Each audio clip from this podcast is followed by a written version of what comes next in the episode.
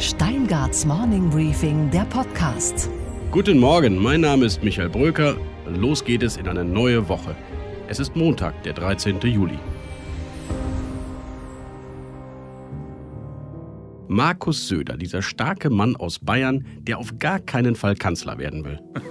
mein Platz ist in Bayern. Plant doch tatsächlich in dieser Woche eine Offensive der Bilder und Botschaften. Der bayerische Ministerpräsident empfängt morgen jene Frau, deren Job er wirklich gar nicht haben will. Die Bundeskanzlerin. Mein Platz, das habe ich jetzt hundertfach gesagt, ist gerade, wie Sie es hier erzählen, an der Stelle in Bayern.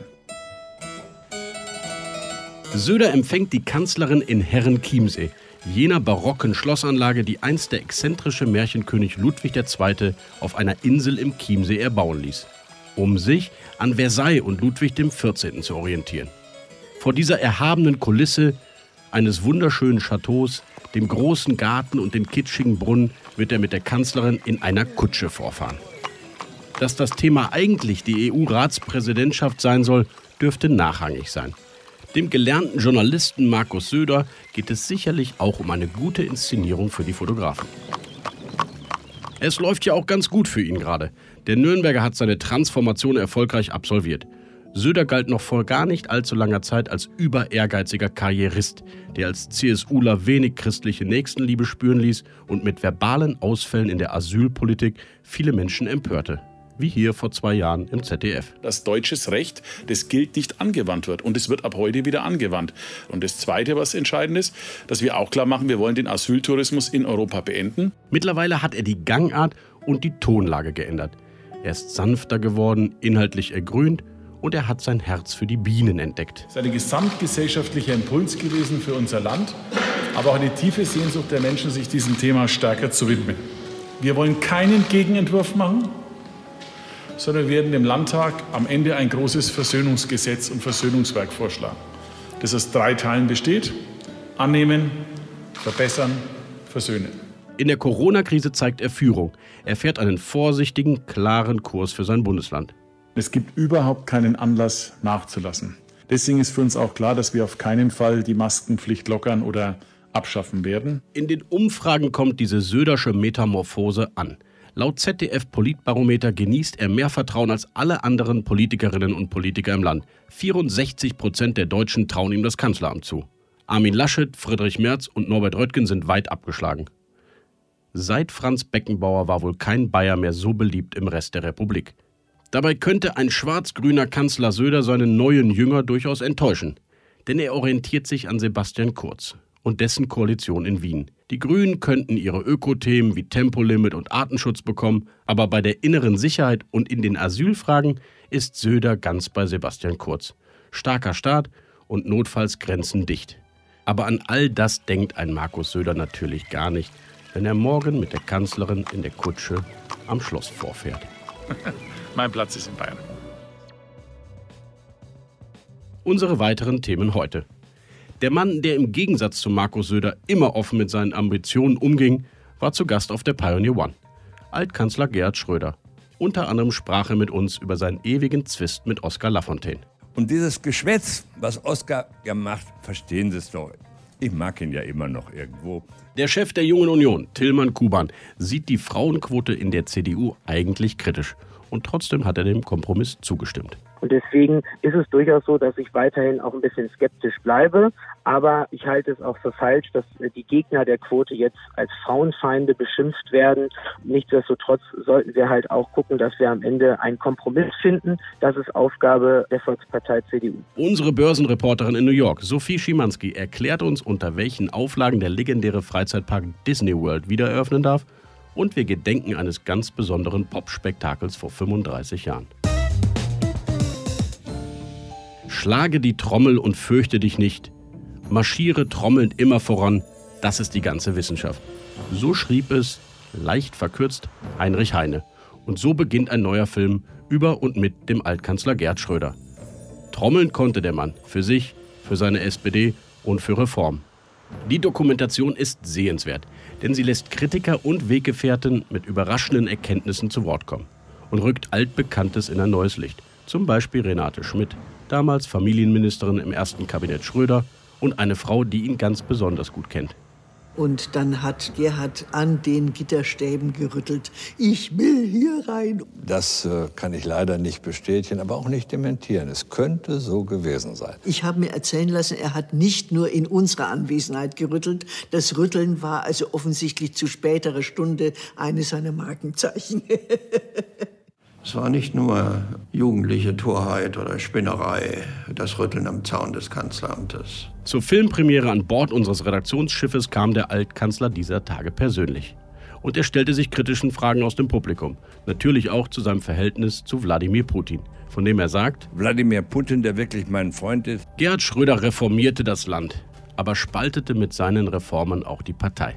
Im Gespräch auf der Pioneer One erklärte er, warum seine Sozialreform die Bürger aktivieren sollte und nicht alimentieren. Wir haben versucht zu reagieren auf fast 5 Millionen Arbeitslose 2003. So. Und das ist natürlich ein Programm gewesen, das Menschen belastet hat. Im Übrigen, es ist auch falsch, was geschrieben worden ist, dass wir sozusagen oben nichts weggenommen hätten. Das stimmt ja nicht, sondern wir haben zum Beispiel dafür gesorgt, dass die Länder in die Lage versetzt wurden, Gesamtschulen zu machen. Das waren erhebliche Milliarden, die da transferiert worden sind. Also die Agenda war keineswegs nur Arbeitsmarktreform, sondern war auch ein Programm, das dazu führen sollte und ja auch geführt hat, dass Deutschland über Investitionen in Bildung, in Forschung und Entwicklung, aber eben auch in Erhaltung des Sozialstaates, um ihn zu reformieren, wir haben mit der Agenda übrigens für soziale Fragen mehr ausgegeben als vorher. Das muss man wissen, wissen die wenigsten. Nur wir haben es anders ausgegeben. Und wir haben auch gesagt, und das war ja das Statement, was ich versucht habe deutlich zu machen, meine Vorstellung, da ist Lafontaine wahrscheinlich anders, von Sozialdemokratie ist doch nicht, die Menschen ruhig zu stellen sondern sie in die Lage zu versetzen, selbstbewusst für sich selber und ihre Familien zu sorgen. In der Dokumentation wird ausführlich auch der große Streit der Schröder-Jahre wiedergegeben, nämlich der mit Oskar Lafontaine. Der Mann hatte 1999 seinen Rücktritt als SPD-Finanzminister eingereicht, die Regierung geschockt und schließlich auch noch eine neue Partei gegründet. Im Film gibt er sich unversöhnlich. Über Gerhard Schröder sagt Oskar Lafontaine, was bleibt, ist eine Sozialdemokratie, die für den größten Sozialabbau nach dem Kriege verantwortlich ist. Oder besser gesagt, ein sozialdemokratischer Kanzler, der hat natürlich die Weichen gestellt für den Niedergang der SPD. Aber der Altkanzler sieht das natürlich ganz anders. Und dieses Geschwätz, was Oskar ja macht, verstehen Sie es doch. Ich mag ihn ja immer noch irgendwo. Äh, das ist doch auch reine Legitimation einer Entscheidung, die er wahrscheinlich heute mehr bedauert als jeder andere, nämlich die Flucht sowohl aus der SPD als auch aus der Verantwortung. Oskar ist nach meinem Dafürhalten ein Mensch, der nie kapiert hat, dass ein Land wie Deutschland zu regieren nicht bedeutet, von seiner eigenen Klientel geliebt zu werden und nur geliebt zu werden, sondern auch bedeutet und immer wieder bedeuten wird, auch mit den eigenen Leuten den einen oder anderen Konflikt auszutragen und eine Balance zu suchen zwischen dem, was ökonomisch notwendig ist und was auch sozial gerecht ist. Klingt das nicht, hat er nicht kapiert. Klingt nicht danach, dass Sie beide irgendwann mal sich zusammensetzen, Doch, Weinchen ich, trinken und nein, sagen, komm, bevor das so läuft wie bei Helmut Kohl und Wolfgang Schäuble, äh, wir im Streit irgendwann mal von dieser... Nein, ich habe nichts dagegen, aber nicht in Medien. Nicht ich, krieg nee, ich muss ja das nicht vermitteln. Pass also auf, und nicht auf euren Pfiff. Äh, das wäre nun wirklich eine gute Veranstaltung. Wir kriegen, ja nein, wir, wir, wir kriegen doch ganz viele äh, Anfragen von Zeitungen und Zeitschriften, ob man nicht ein Streitgespräch macht. So ein Podcast, das, ne, Bela? Ja, wohin soll das führen? Das bringt doch nichts. Ja. Weil jeder würde seine eigene Position wiederholen. Es gibt doch keine Möglichkeit. Sie können es äh, ja ohne Kameras machen. Ja, auch dann würde es ja äh, nicht anders werden. Äh, ich glaube nicht, dass das sinnvoll ist. Menschlich muss man immer äh, in der Lage sein, sich zu begegnen. Aber eine politische Debatte, die geht nicht. Und äh, nur, es ist so. Die Wahrheit ist, keiner von euch will den ersten Schritt machen. Einer seiner besten Freunde hat mir mal gesagt, weißt du, Gerhard, äh, Oskar hat die SPD so enttäuscht, dadurch, dass er die Flucht angetreten hat und was Neues aufgebaut hat gegen die SPD. Wenn ausgerechnet du jetzt auf ihn zugehst, fühlen sich ganz viele anständige Genossinnen und Genossen verraten. Und den Verrat, den er mir unterstellt, den tue ich nicht. Was er für Oskar Lafontaine nicht übrig hatte, hat er reichlich für Angela Merkel parat, nämlich Lob, zum Beispiel für ihren Umgang mit dem lauten Mann im Weißen Haus. Ich glaube, dass sie das besser gemacht hat, als ich es sagen dürfte. Weil ich bin ja Sozialdemokrat, will auch, dass die CDU nicht noch stärker wird, als sie ohnehin schon ist. Ich finde, äh, dass sie auf die Zumutungen von Trump, und das waren ja etliche, äh, mit den Waffen einer gebildeten Frau reagiert hat. Und die letzte, die sie gezogen hat, war doch, nee, nee, also ich helfe dir nicht im Wahlkampf und komme nicht zu dem Gipfel, den du da veranstalten willst in Washington. Respekt, muss ich sagen. Ich glaube, sie hat ihren amerikanischen Traum revidiert und hat auf der anderen Seite ihr äh, aus äh, ihrem sozialen Hintergrund herkommende russische Phobie aufgegeben. Und diese beiden, äh, wie soll ich sagen, unterschiedlichen Phobien oder Träume äh, hat sie in Rationalität verwandelt. Ich hätte mir etwas mehr Unabhängigkeit in der Außenpolitik gewünscht, das gebe ich zu. Aber ähm, alles in allem, naja, so schlecht war es nicht. Und ich habe ja jetzt äh, gesagt, also ich habe eine, ist ja im Film deutlich geworden, alle Fotos von Konrad Rufus Müller, der die Kanzler fotografierte, die hängen bei mir im Büro. Und wenn Frau Merkel nicht mehr Kanzlerin ist, wird sie auch aufgehängt. Die Schröder-Dokumentation Schlage die Trommel läuft übrigens morgen Abend bei Arte um 21.45 Uhr. Meine Empfehlung, sehenswert. Es ist für viele eine Revolution, dass die CDU die Frauenquote nun einführen will. Anfang 2025 sollen es 50 Prozent Frauen in Vorstandsgremien sein. Parität nennt man das. Ina Scharrenbach, CDU-Heimatministerin in Nordrhein-Westfalen, hat in diesem Podcast unlängst erklärt, warum so viele Frauen in der CDU die Quote wollen. Naja, ohne Frauen ist Politik nur die Hälfte wert und insofern der Vorschlag, der sich jetzt an den Bundesparteitag richtet, äh, ein sehr, sehr wichtiger Schritt in diese Richtung. In der Jungen Union war man allerdings immer dagegen. JU-Chef Tillmann Kuban erklärt uns jetzt, warum er zwar skeptisch ist, aber am Ende doch zugestimmt hat. Schönen guten Tag, Herr Kuban. Hallo, Herr Brücker. Herr Kuban, Sie sind Mitglied der Satzungs- und Strukturkommission, die jüngst eine kleine Revolte beschlossen hat, nämlich eine Frauenquote in der CDU. Spätestens bis 2025 soll Parität gelten in den Vorstandsämtern. Wie haben Sie eigentlich abgestimmt? Ich habe in der Kommission deutlich gemacht, dass ich für den Kompromiss werben werde, dass es aber auch starke Stimmen in der Jungen Union gibt, die das anders sehen. Ähm, und am Ende habe ich für den Kompromiss gestimmt. Wir haben am Ende auch keine Parität äh, in den Vorständen beschlossen, sondern nur, dass es 50 Prozent bei den Gruppenwahlen, also den Stellvertreterwahlen und den Beisitzerwahlen geben soll und äh, eben nicht beim Vorsitzenden oder auch beim Schatzmeister, Mitgliederbeauftragten oder allen anderen weiteren Posten, sodass es am Ende ein tragbarer Kompromiss für mich gewesen ist, für den ich werbe, aber wo ich auch weiß, dass er der Jungen Union sehr kritisch gesehen wird. Trotzdem gibt es eine feste verbindliche Quote, schrittweise äh, im nächsten Jahr mit 30 Prozent anfangen, dann 40, dann eben wie gesagt 50. Das ist ja schon für die junge Union, deren Vorsitzender Sie sind, eine Kehrtwende. Das hat die JU eigentlich bisher immer abgelehnt für die junge Union ist klar, dass äh, junge Frauen da sind, die keine Quotenfrauen sein wollen. Das höre ich von den meisten Mitgliedern. Nichtsdestotrotz fragen sich natürlich auch viele bei uns, dass sie sagen, wir haben einen Frauenanteil von 26 Prozent innerhalb der CDU. Bei der jungen Union ist es ein bisschen besser. Wir sind bei knapp über 30 Prozent.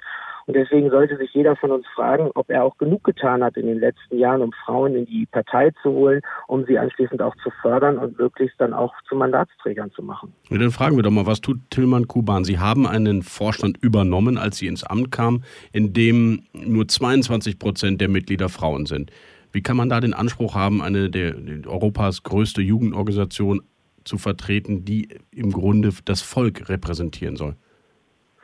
Für mich steht das Thema Frauenförderung schon seit Beginn meiner Amtszeit, aber auch schon davor als Landesvorsitzender in Niedersachsen ganz oben auf der Agenda. Ich habe beispielsweise schon in Niedersachsen dafür gesorgt, dass wir eine Spitzenkandidatin für die Landtagswahl, für die letzte Landtagswahl hatten mit der Laura Hopmann, die dann auch über die Landesliste und durch die Unterstützung von Bernd Althusmann auf Platz 6 platziert worden ist und dann ins Parlament eingezogen ist. Und genauso werde ich das auch weitermachen, dass ich gute junge Frauen fördern und unterstützen möchte. Und deswegen ist mein Ziel, dass wir im Oktober auf dem Deutschlandtag einen Vorstand wählen, der eine deutlich höhere Prozentzahl an Frauen im Bundesvorstand hat. Machen Sie es mal konkret. Mein Ziel ist es, dass wir zwischen 35 und 40 Prozent Frauenanteil im Bundesvorstand der Jungen Union ab Oktober haben. Herr Kuban, und was ist da eigentlich mit Friedrich Merz los? Ein loyaler Unterstützer der Jungen Union. Sie haben in Ihren Reihen viele Fans. Der, der Mann bleibt skeptisch. Will er jetzt die konservativen Truppen einsammeln?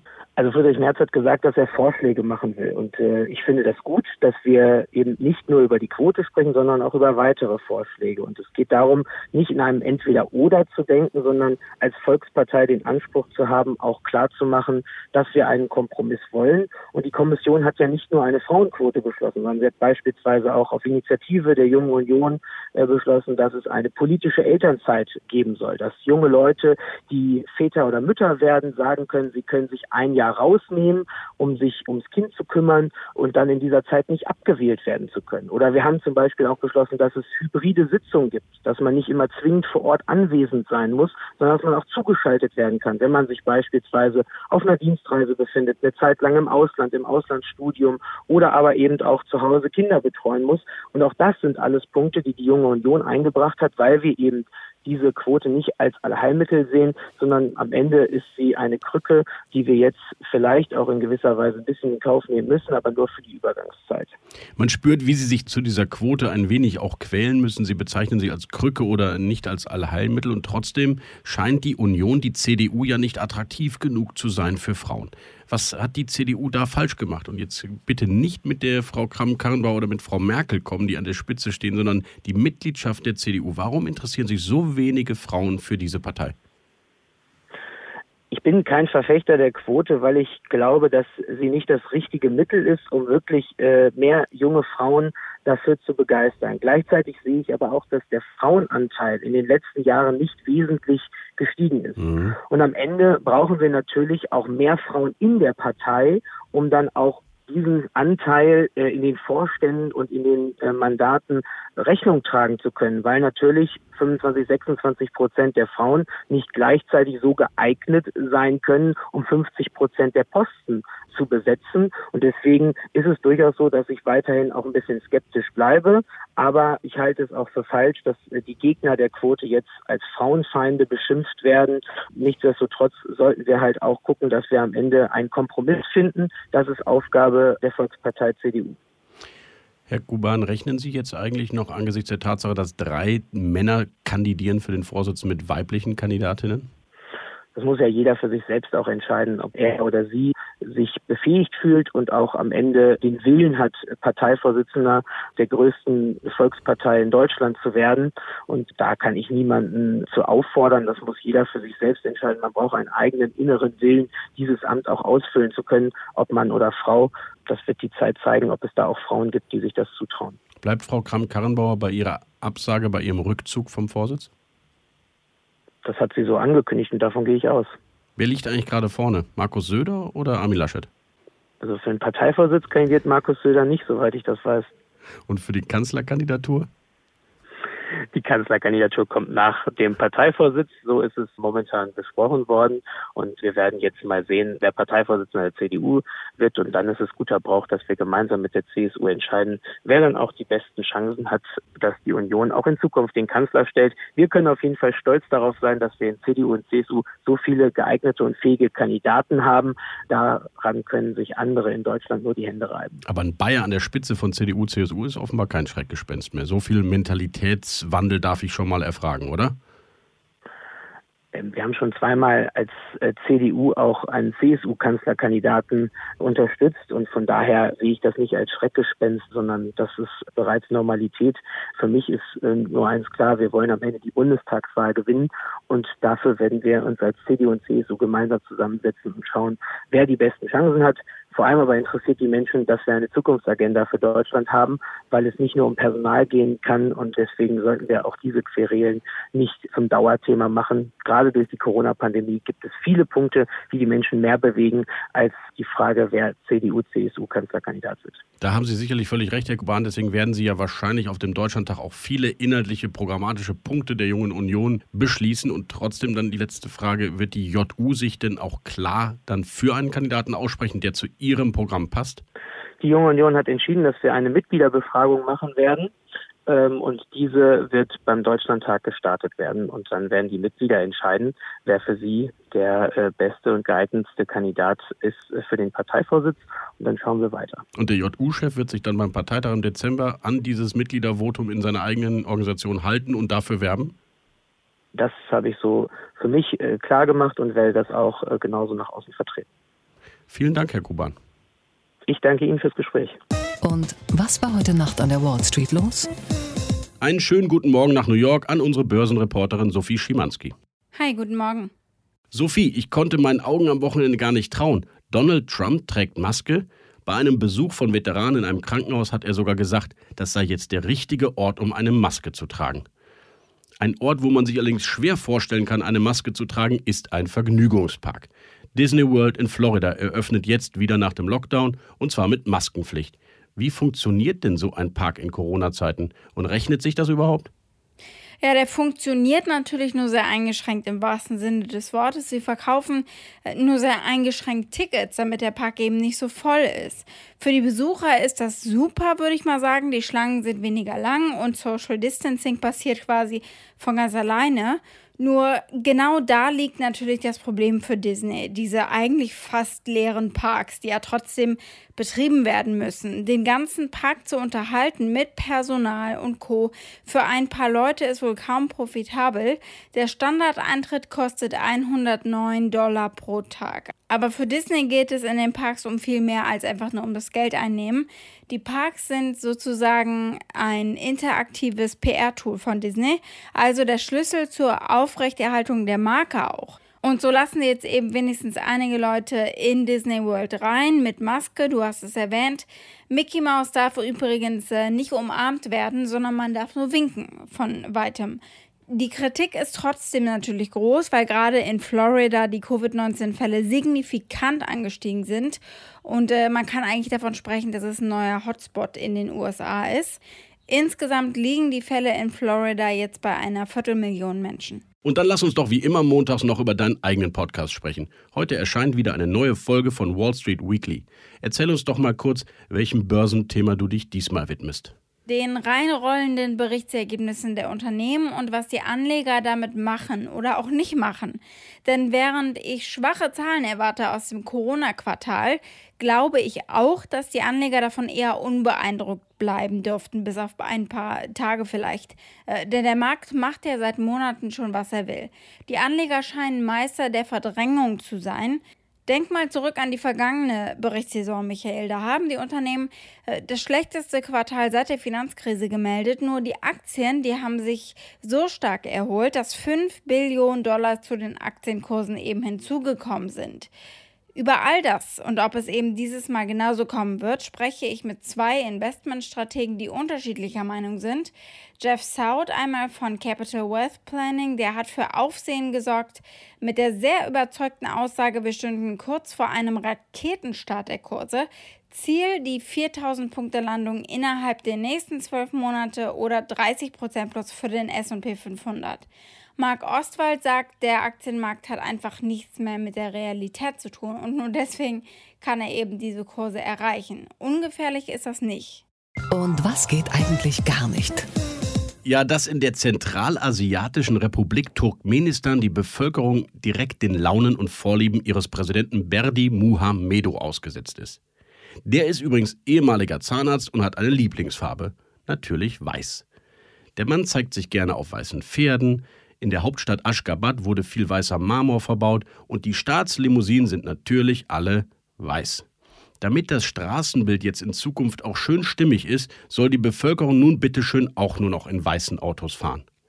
Fahrer schwarzer Autos sind gelackmeiert und müssen ihre Wagen jetzt umspritzen lassen. Was können wir doch froh sein, dass wir in einer lupenreinen Demokratie leben. Was wäre eigentlich, wenn wir den persönlichen Vorlieben von Angela Merkel ausgesetzt wären?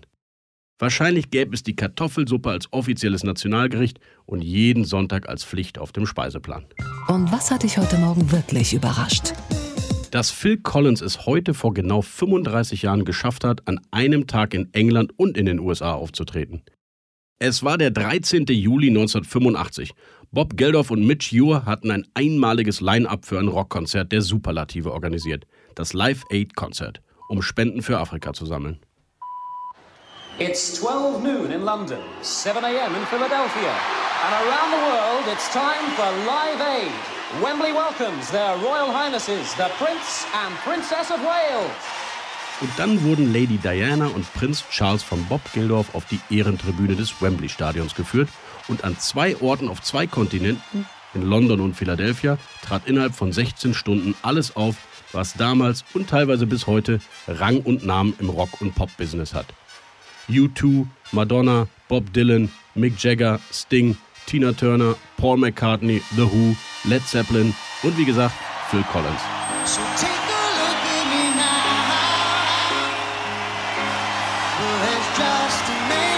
Nachmittags in London mit Against All Odds,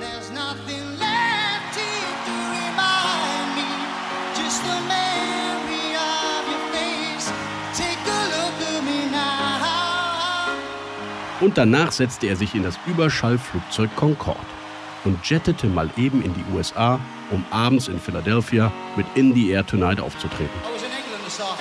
Den Begriff ökologischer Fußabdruck kannte man damals noch nicht.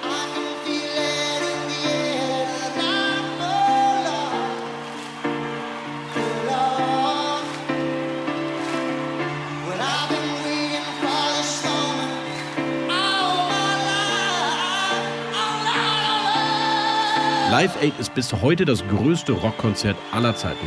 Einige Auftritte sind legendär, zum Beispiel der von Queen. Freddie Mercury hat sich spätestens an diesem Tag unsterblich gemacht.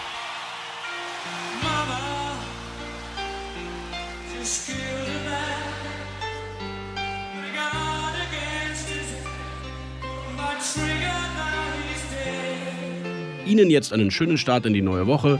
Ab morgen wieder hier meine Kollegin Chelsea Speaker. Ihr Michael Bröker.